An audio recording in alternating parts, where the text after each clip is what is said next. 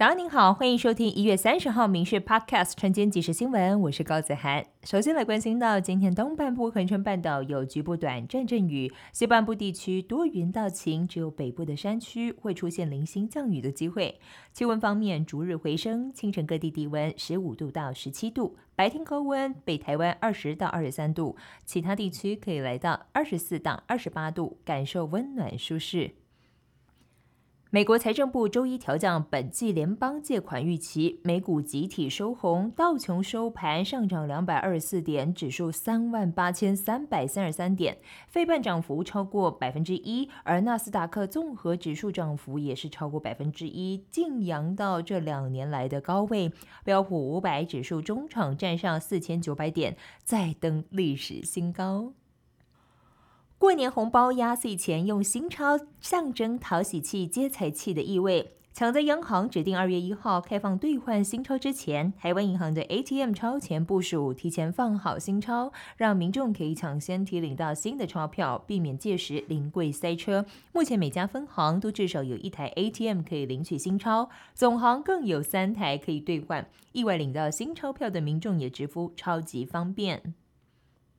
劳动部调查，去年劳工对整体工作感到满意的比率高达百分之七十四点六，是二零二零年以来最高。只有百分之三感到不满意。劳团表示，以近年劳退提缴工资成长显示出各行各业有加薪，再加上基本工资提升，应该是这一次调查有高达百分之七十六点八的劳工对于薪资感到满意的原因。长荣机师罢工危机落幕，台铁产业工会发起春节依法休假行动，二十九号也宣布暂缓。交通部表示，春节期间的疏运没有问题，但产工预告，如果交通部及高铁公司没有兑现调整车长自主报备的津贴，不排除再次发动。平东地检署经过四个多月的调查之后，今天召开全案侦结说明会，检方将以一般过失致死罪嫌，对明阳公司董事长刘安浩、总经理吕英成等六名管理阶层干部以及明阳公司提起公诉。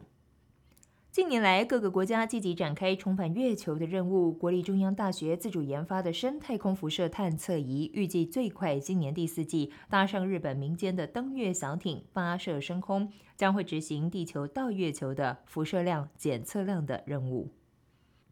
陪伴台湾人三十五年的巧莲之月刊受到阅读习惯改变，已经连续亏损八年。吴玉景宣布，今年三月要停止受理新的订阅以及续订，明年也将会走入历史。消息一出，不少家长大喊好可惜，纷纷表示不希望取消纸本月刊，担心商品转型数位化会让小朋友接触太多的三 C。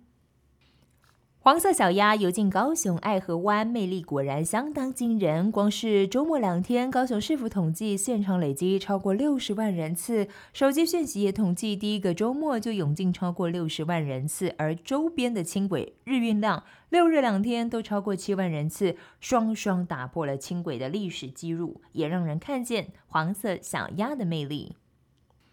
以上新闻由《民事新闻部》制作，感谢您的收听。更多新闻内容，敬请锁定下午五点半《民事 Podcast》晚间即时新闻。